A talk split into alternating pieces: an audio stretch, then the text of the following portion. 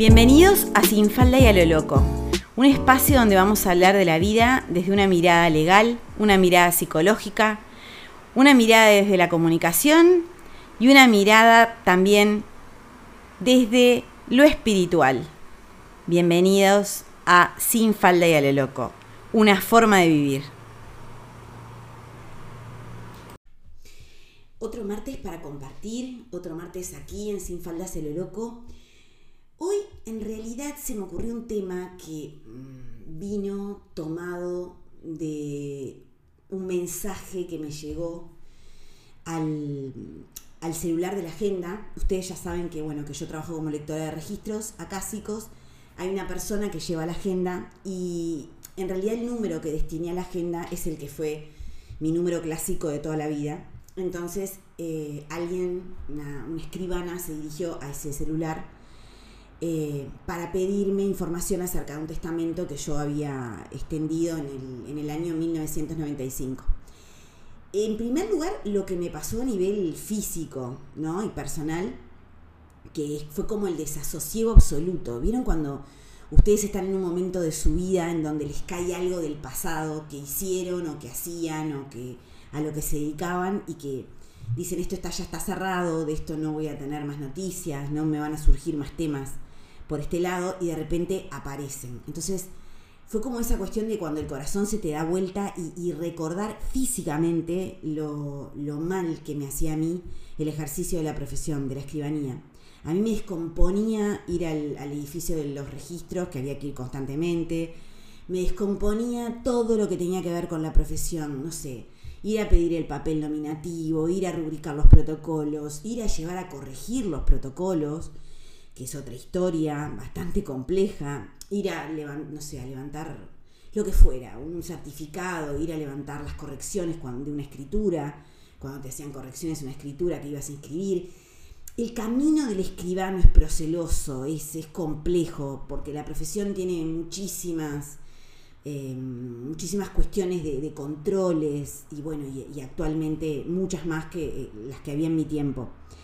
A mí ya aquello me descomponía en realidad tampoco había sido una decisión vocacional. Eh, yo llegué al notariado, a la escribanía, porque en realidad, bueno, mi madre quería que yo fuera abogada y después cuando empecé a estudiar, eh, mi, pareja, que era mi marido, que era el que iba a ser escribano, le, tenía una letra horrible, entonces como yo tenía una linda letra, a mí me daba todo igual, porque la verdad que me daba igual ser abogada que escribana, eh, me quedé yo haciendo notariado y él hizo abogacía, o sea, había sido un camino que me había llevado hacia esos lugares que no, no, no tenía mucho componente de deseo. Yo más que nada me quería recibir para que mi madre se quedara tranquila, para, para, para, como para poder decir cumplí, ya cumplí. Y me costó mucho, mucho. Dejé en el medio dos años, eh, di todas las vueltas que pude, pero bueno. La cuestión es que cuando llega este mensaje, me, pongo a pensar eh, y me dicen que en qué año había sido extendido ese testamento, etcétera, digo, pa, es que esto tiene que haber sido lo primero que hice en mi vida como escribana. Y ahí empecé a pensar la, edad que tenía y los momentos claves para la astrología. Saben que a mí me encanta la astrología. Me parece que es una ciencia que tiene una, una sabiduría muy profunda. Los momentos clave, las edades clave para la astrología. Y para la astrología las edades claves son los 28, los 42 y los 56. A los 28, porque vos estás ahí haciendo como una, cuestión de refuerzo de la identidad, ¿no? Es, bueno, esta que fui hasta ahora, que, que en realidad venía con unos mandatos familiares, con unas expectativas familiares, esta que soy hoy, a los 28 años, hagamos una revisión de las elecciones que he hecho hasta hoy, revisemos de verdad si lo que yo quiero hacer viene por este lado, y si no es así, es momento de empezar a tomar decisiones. A mí, yo siento que por más que en mi caso, bueno, coincidió que justo a esa edad habían sucedido, sucedieron cosas muy determinantes, yo siempre le pongo un más menos uno, ¿no? O sea, sería como desde los 27 hasta los 29, por ahí. Y a su vez, también si me pongo a pensar tanto a los 28 como a los 42, ahora estoy por cumplir 56, así que no sé, tanto a los 28 como a los 42, aunque pudo haber parecido externamente, que fueron cosas que se decidieron muy rápido, todas venían gestándose, todas venían gestándose. Y cuando digo gestándose es porque si bien en esas edades uno da volantazos, da cambios de rumbo, vueltas de timón profundas y grandes, en general ya venimos haciendo unas ciertas cosas que, nos que, hacen que eso se viva de una u otra manera. Entonces, por ejemplo, a nivel de lo profesional, en, en ese año 95 coincidió bueno, yo me recibí en el 94, pero juré recién en el 95. Pude pedir papel notarial recién en el 95, pude rubricar protocolo recién en el 95, por lo tanto, recién pude empezar a trabajar en el año 95. Me llevó casi un año porque, porque escribanía, los escribanos tienen que hacer una jura, pero además tenemos que hacer como una especie de, una cuestión judicial de de buena conducta y de, o sea, es un, no me acuerdo cómo se llamaba, es un pequeño, donde, bueno, donde se tenés que llevar un certificado de buena conducta y ahí judicialmente dicen que, que bueno, que está todo caído para que jures como, como escribano. Que los abogados no lo tienen y bueno, pero los escribanos sí. Con la cuestión de que damos fe, em, entonces me llevó tiempo. Y para mí ese año 95 poder empezar a, extender cosas en mi propio protocolo, no, no trabajar con otros escribanos que ya estaban recibidos, me implicó el, llegar a la independencia. Yo empecé a, estudiar en el 86, soy generación 86 y me recibí recién en el 94. Casi lo mismo que duró ese primer matrimonio.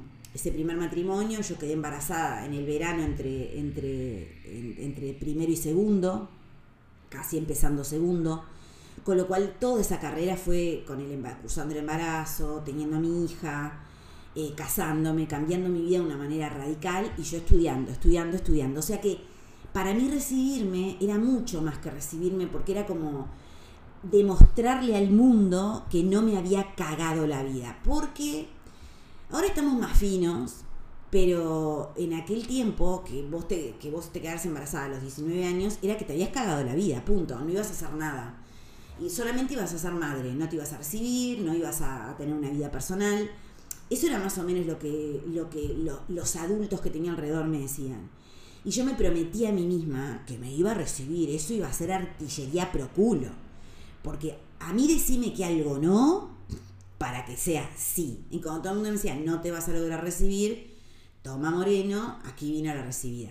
Así que en el año 95, cuando empecé a trabajar, también coincidió con que conocí a la persona de la cual me iba a enamorar totalmente y por la cual iba a dejar a mi, a mi, a mi marido y que iba a ser el inicio de la debacle en mi vida, ¿no?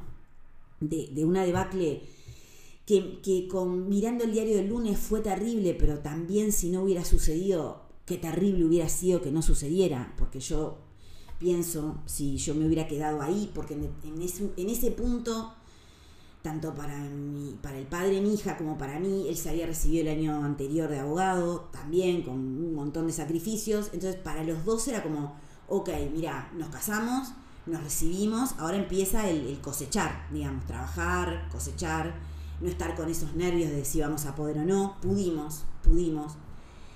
Y, y claro, o sea, o me desenganchaba ahí, o eso iba a seguir. Y yo no sé si hoy, no sé, casi tantos años después, yo eso no lo quería ni remotamente, porque, bueno, él, la persona con la que yo me casé, tenía que ver con la que yo era cuando lo conocí. Y bueno, y, yo quería, ese mundo era lo que yo quería, el mundo de las leyes, el mundo de los profesionales universitarios, el mundo de, una manera de ver la vida eh, que era medio que por logros, ¿no? El logro de casarte, el logro de tener un hijo, el logro de tener una casa, el logro de tener un auto, el logro de tener un buen trabajo. Y esos eran para mí los ideales, eran las metas más preciadas. ¿Qué más podías pedir que eso? no, yo me río porque en el hoy creo que nada de eso está en mi menú. Nada de eso está en mi menú. Pero, eh, si bien yo lo sentía, porque me, sentía súper encerrada, súper angustiada, súper como que la vida se me había terminado, ya está, eh, esto va a ser mi vida va a ser, eh, ser la, escribana que está casada con el abogado, que tiene una hija y que, que, se van a dedicar juntos a esto, van a poner un estudio, y porque de hecho lo pusimos, eh, poner un estudio y nos vamos a complementar, porque un abogado con un escribano se complementan. Eh, yo siempre digo que el que es buen abogado no puede ser buen escribano. Y, por eso creo que cuando te complementás un buen abogado con un buen escribano, y está buenísimo. Eh, y en ese momento, cuando conocí a este otro muchacho, a José, bueno, con José empezó el, permitirme pensar qué estaba haciendo, ¿no? Yo con mi vida, que quería, tenía solo 28 años, pero yo estaba desde los 19 viviendo como una adulta, una adulta con un montón de responsabilidades estaba te aburrida, pero no era de ese momento, venía, venía gestándose, venía gestándose. Venía gestándose como todo lo que viene gestándose, en el momento que revienta, revienta. Y mirando el protocolo, cuando, para, pasarle la información a esta escribana, ¿no? un poco de, lo que había en ese testamento, cuando veo los testigos, los testigos de, de mi primera actuación notarial en ese testamento, que tenían que ser tres, habían sido este, este José, este muchacho, eh, la que era mi mejor amiga en ese momento y su mamá. Y también me acordé ahí de, esa mi mejor amiga, que éramos muy amigas desde, el, liceo, este, era la madrina de mi hija, era como... Y, quedó por el camino, porque entre otras cosas lo que pasó fue que cuando yo dije que me separaba y que me divorciaba, y que bueno, em, me acuerdo que una vez mi hija, que ya tenía como 8 o 9 años, vino y me dijo, escuché a Raquel hablando con la abuela, o sea, la madre de, mi, expareja, em, hablando de vos y estaban hablando mal. Y para mí fue muy impactante. Me acuerdo que la llamé, le pregunté y me dijo que sí, que ella no estaba de acuerdo con que yo me separara, que yo no valoraba lo que tenía. Y ahí hay que pensar también que hay un detalle muy importante en las amistades. Vos no podés ser amiga de alguien que quiera tu vida. Y ella le había costado muchísimo tener pareja, muchísimo, muchísimo. Em, luego había tenido, o estaba ahí queriendo tener hijos y le estaba costando mucho. Entonces, claro, ella lo miraba desde un prisma diferente, digamos, lo miraba desde, bueno, a ver, todo eso que sé, que tenés un marido que yo que es bueno, un marido que es profesional, un marido que... Porque en general la gente lo que ve es lo de afuera, no ve las costuras de, la ropa, ve cómo queda puesta y ve cómo los colores y ve si les gusta o no, pero no tienen idea del contenido. Entonces, ahí empezó uno de los grandes movimientos. Y el gran movimiento para mí fue, bueno, no enojarme, dolerme y seguir siendo amiga de esa persona, hasta que claramente después vinieron otras, otras circunstancias más dolorosas y más complejas y más traicioneras, porque en realidad ahí tendría que haber terminado. Tendría que haber terminado la amistad cuando mi hija vino y me dijo, mamá, eh, ¿sabés que Raquel estaba hablando mal de vos con la abuela? Hay cosas que no se hacen, Raquel, hay cosas que no se hacen. Hace mil años que no te veo, Raquel pero te puedo asegurar que nunca, nunca querrías que tu hija de nueve años te dijera que había escuchado a la mejor amiga de su mamá hablando mal con su suegra. No se hace, Raquelita, no se hace. Así que Raquelitas de la vida, cerremos el culo. Cuando una amiga está viviendo un proceso de separación de esto, de lo que el otro, no estaremos de acuerdo, pero si somos amigas, si somos buena gente, nos callamos. Y si tenemos algo para decir, se lo decimos a la persona, pero nunca clavamos el puñal por el costado de ir a hablar con la suegra ni, ni el marido de nadie. Porque nuestra amiga es nuestra amiga, nuestro amigo no es ni el marido de nuestra amiga, ni la suegra de nuestra amiga, ni la madre de nuestra amiga. Mi amiga es mi amiga. Los demás, el decorado se calla. Así que ya ahí paladeando, ¿no? Iba mirando el protocolo, iba pensando, wow, cómo era la foto de mi vida en ese momento. Yo todavía no, no había dejado mi matrimonio, ahí todavía no. Todavía ahí no me había dado cuenta de que estaba enamorada de esta persona, todavía ahí no había empezado la debacle, pero ya estaba el aroma, ¿no? Ya estaba el aroma. Entonces, pensando un poco que, cuando tenemos 28 años, en que, primero que creemos que tenemos todo el tiempo, pero si ustedes me preguntan, creo que los 28 es tal vez la edad más fermental, ahí alrededor de los 30, porque empezamos a tomar unas ciertas decisiones que van a impactar en nuestra vida toda. En mi caso, el tomar esa decisión impactó en mi vida toda, porque bueno, vinieron las situaciones con mi hija, vinieron las cuestiones legales, vinieron eh, vinieron las historias sin fin de muchos años, eh, muchos años pagando por, por esas resoluciones, yo las pagué en esta vida y, las pagué en carne, en, alma, en, en ganas de morirme y en un montón de cosas más, y no fue un año ni dos, fueron muchos años. Entonces, es interesante a veces pensar que no, no por ser más jóvenes son menos importantes las decisiones. Si las hubiera cambiado al día de hoy, las decisiones que tomé, no. Pero creo que no hubiera sido tan confiada. Porque yo pensaba en mi mundo totalmente idealizado, los, las, los, nadie le puede sacar un hijo a una madre, no habiendo ninguna razón, eh, digamos, no sé, de peso, yo qué sé, maltrato, abandono, no sé, cuestiones graves. Nadie debería castigar al otro porque, porque te dejaron, porque se divorciaron de vos. Nadie, nadie debería tomar esas represalias terribles. Tu familia política que decía que te quería y que, que eras como una hija y etcétera, etcétera, no puede darse vuelta y romperte la crisma a vos, a tu hija y a todo por una cuestión de apoyar al ego herido de un hijo. No debería pasar, pero pasó y pasa y seguirá pasando porque los humanos somos humanos. Entonces, tal vez yo no hubiera sido tan optimista, porque eso era lo que yo era, optimista, cuando me decían, no, pero mira, tené cuidado, no, no, pero yo lo conozco, yo sé cómo es, él jamás me haría algo así. Y bueno, no era tan así, sí había que tomar recaudos, había que tomar recaudos de la pareja nueva que estaba iniciando, porque también mi grado de idealización era muy elevado, de la pareja de la que me estaba yendo, que mi grado de idealización era muy elevado. Y es eso, ¿no? Trabajar con las idealizaciones. La realidad es lo que hay. Y cuando uno idealiza, está negando la realidad. Idealizo a las personas, idealizo las relaciones, idealizo las consecuencias de las cosas me separo de la realidad y ahí me descoyunto, porque en general la idealización, que para mí tiene que ver con la nube de pedos rosa en cualquier área de la vida, cuando caemos de esa idealización, nunca caemos suave, nos rompemos la crisma en la caída. Entonces me parece súper interesante, ¿no? Eso de, los 28, de, de perfilar qué es lo que queremos a todo nivel, si queremos hijos o no, si queremos estar en pareja o no, a qué le vamos a dar Mm, predominancia, qué, cosas vamos a, en qué cosas vamos a ceder y en qué cosas no. Porque hay cuestiones que son innegociables. Hay gente que quiere tener hijos y es innegociable. Hay gente que quiere ejercer su profesión y es innegociable. Hay gente que no sé, que quiere vivir en determinado lugar del mundo y es innegociable.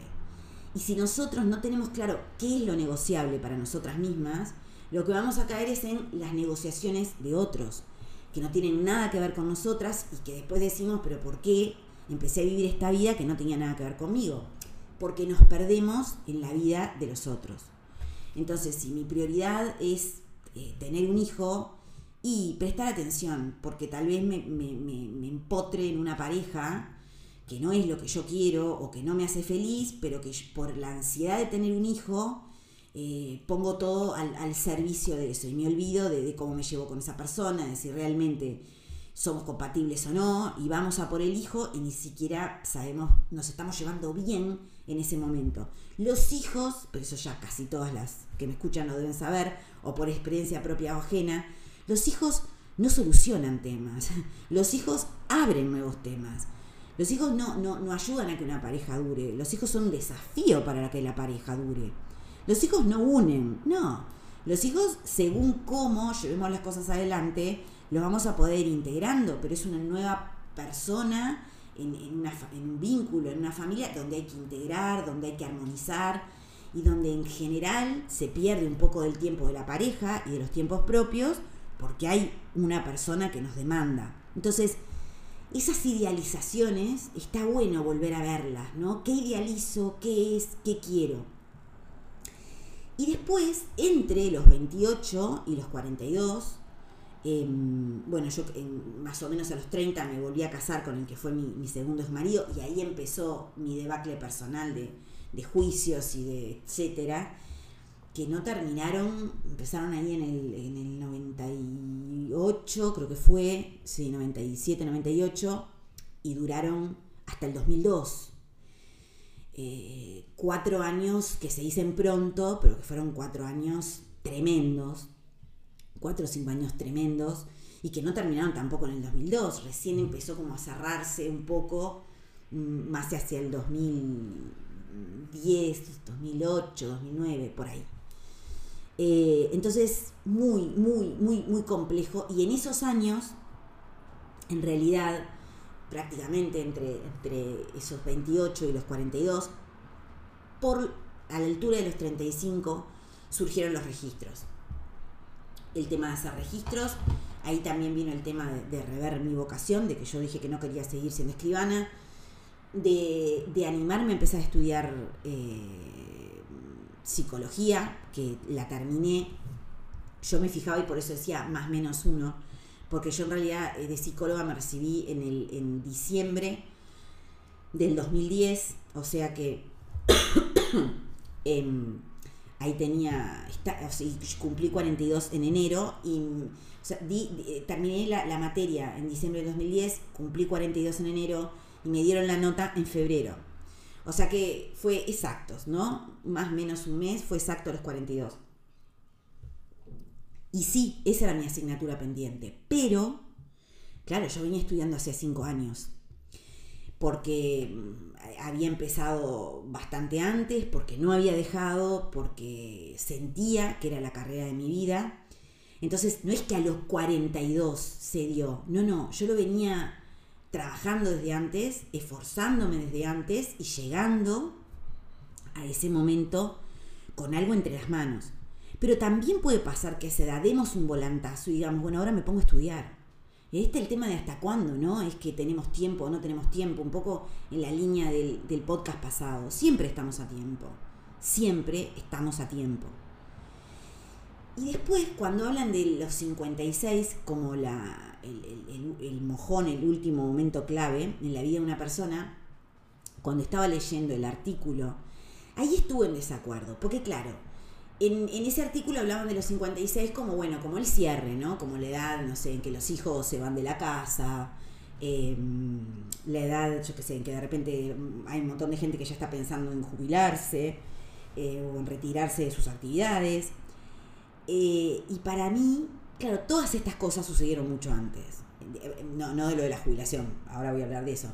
Pero el tema de, del hijo, digo, a mí me tocó vivirlo muchísimo antes, hacer mis duelos mucho antes, entonces a mí ya está hace rato que me encuentra en esta situación de, vivir como quiero, eh, de tener unas, unas libertades de accionamiento, de, elegir el trabajo que hago, de trabajar mucho, pero que bueno, que me gusta en lo que trabajo. Entonces para mí los 56 no, se relacionan con el dejar de trabajar. Me encanta trabajar, aspiro a seguir trabajando mientras la cabeza me dé, el cuerpo me dé, la creatividad me dé. Creo que siempre somos seres en expansión, en construcción, hasta el último día de la vida. Me acuerdo que había alguien, no sé, alguien que, que vi en algún lugar, no sé, en algún perfil de Instagram, donde decía mujer construida. Ay, por favor, Dios mío, va este, mm, bueno, yo no soy una mujer construida, eh, estaré en construcción hasta el último día, por suerte. Y, entonces, claro, mm, eso sí me rechinó un poquito, ¿no? Dije, no, este no es el cierre de nada, este es el comienzo de otro momento, de, un tiempo en el que ya no tenés unas ciertas ni angustias ni, ni necesidades, porque yo pensaba, ¿no? Bueno, los 28 los temas de la maternidad, a los 42 los temas de la profesión, eh, bueno, y los 28 también los temas de la profesión, otra, pero también los temas de la profesión. Y claro, cuando vos ya tenés 50 y algo, en general, ya tenés los temas de la maternidad resueltos por sí o por no, ya tenés los temas de, de, la profesión resueltas por sí o por no, y si no están resueltos, o los tenés encaminados, y si no estuvieran ni siquiera encaminados, estamos totalmente a tiempo de darles inicio. Tal vez no en la maternidad, porque bueno, no, ya no estamos en edad, ponele física de procrear, o sí, bueno, cada uno, no sé, se sabe, sabrá sus métodos, pero lo de la profesión o lo de hacer lo que nos gusta, estamos totalmente a tiempo. Y mirás, pero recién empezando ahí, sí, ¿por qué no? lo interesante es que todavía más que a cualquier otra edad, cuando vos ya das por cerrada una etapa de, trabajar, no sé, de manera obligatoria, etc., elijas lo que estás haciendo. Elijas. porque me pasa que yo qué sé, que atiendo gente que, que se dedica, no sé, a cuidar nietos, y no es que no les guste, pero están súper cansadas porque no es lo que querrían. O, o, hacer, o no sé, o a cuidar del marido que tiene X temas, y entonces se pasan correteando alrededor de los maridos y de los hijos que ya van todos al baño hace mil años, pero que está todo el mundo zumbando alrededor. Hay gente que hay que animarse a tener una vida propia, gente, hay que animarse a ir por fuera de nietos, de hijos, de maridos. Hay que animarse a pensar qué quiero yo, de lo que sea, dónde quiero vivir, cómo quiero vivir, cómo quiero que sea mi día, en qué quiero que se me vaya el tiempo. Porque cuando a veces hablo con amigas y me narran su semana y su semana fue correr por todo el mundo, menos por ellas, porque ya no saben ni lo que quieren, no tienen idea de lo que quieren, porque en algún momento quisieron algo, pero después van dejando por el camino, porque, ay no, porque pobrecito, este dinero quiero usar para esto, pero pobrecito, tal lo necesito, o bueno, yo no importo, porque a mí igual no me interesa. Cuando empezamos a decir que no me interesa a ponernos últimas en la fila, a los 28, a los 42 o a los 56, lo que estamos haciendo es regalando nuestra vida. Regalando nuestra vida. Y lo más tal vez impactante es que por más que yo te regale mi vida, no la vas a poder usar porque es mía. O sea, lo que te estoy regalando es mi tiempo, mi pienso, mi siento, mis, mis emociones, mi creatividad, mi energía. Todo lo que compone mi vida te lo estoy dando. Vos con eso puedes hacer lo que quieras, porque si te lo doy, puedes bienvenirlo, agradecerlo o pasártelo por el arco del triunfo. Pero en definitiva, ¿qué estoy haciendo yo con esta encarnación de mi vida? ¿Qué estoy haciendo yo hoy por mí? Por fuera de los 28, los 42 o los 56? Esa es la pregunta que hay que hacerse. Porque no se nos pasa el tiempo para nada. No se nos pasa el tiempo de, de nada, en realidad. Cuando realmente uno quiere algo, si querés ser madre, y eso te pero probablemente ya estés averiguando, no sé, desde cómo, eh, no sé, congelar óvulos, hasta cómo fertilizarlos, hasta cómo mil cosas. Ya, ya estamos en un tiempo en que no es como, como que hay que esperar que venga un otro para que nos haga madres. No, llegamos a un momento en que prácticamente todo lo que queramos, si le ponemos ganas, si le ponemos garra, lo podemos tener. Prácticamente todo. ¿Querés estudiar? Andá, inscribite, estudiar. ¿Querés hacer algo con tu vida que no es lo que estás haciendo hoy? Andá, presentá currículum, movete y hacé. Porque una de las cosas que a mí más me impacta es cuando dicen, bueno, si está escrito en mi vida que suceda. Sí, pero a Dios hay que atarle los caballos. Los caballos no se dejan sueltos y Dios te los va a tener ahí justito al lado del árbol que los dejaste. No, hasta la piola. Hacé las cosas. Prepara tu vida para recoger unos frutos que tengan que ver con la siembra que estás haciendo y no con esa cuestión de que a veces vamos por la vida y sentimos que las cosas nos pasaron sin que nosotras fuéramos las protagonistas. El movimiento más fuerte es volvernos protagonistas de nuestra propia vida, sin miedo. De eso se trata tal vez esos momentos claves, esos momentos bisagra de esas edades de un ser humano. Apropiarnos de nuestra vida, ser nosotros mismos, mostrarle al mundo las que somos, sacarnos las corazas, las caretas, las cosas que no son verdad y animarnos a salir al mundo siendo las que somos o los que somos, haciendo lo que queremos, viviendo como queremos, optando por todo, de nuestro género hasta el, género de la pareja que tengamos, hasta la vida que queramos, hasta el rol que queramos tener en la vida de los otros, porque siempre estamos a tiempo de rever nuestros roles. No está dicha la última palabra hasta que no partimos de este plano. Mientras estamos vivas, tratemos de ser protagonistas de nuestra propia vida. Esto es Sin Falda Cero Loco. Gracias por estar ahí. Gracias por ser las que son. Gracias por los comentarios. Gracias por el ánimo y por el apoyo. Gracias por ser de este grupo maravilloso de las chicas del podcast de Sin Faldas y a lo Loco. Gracias, gracias, gracias.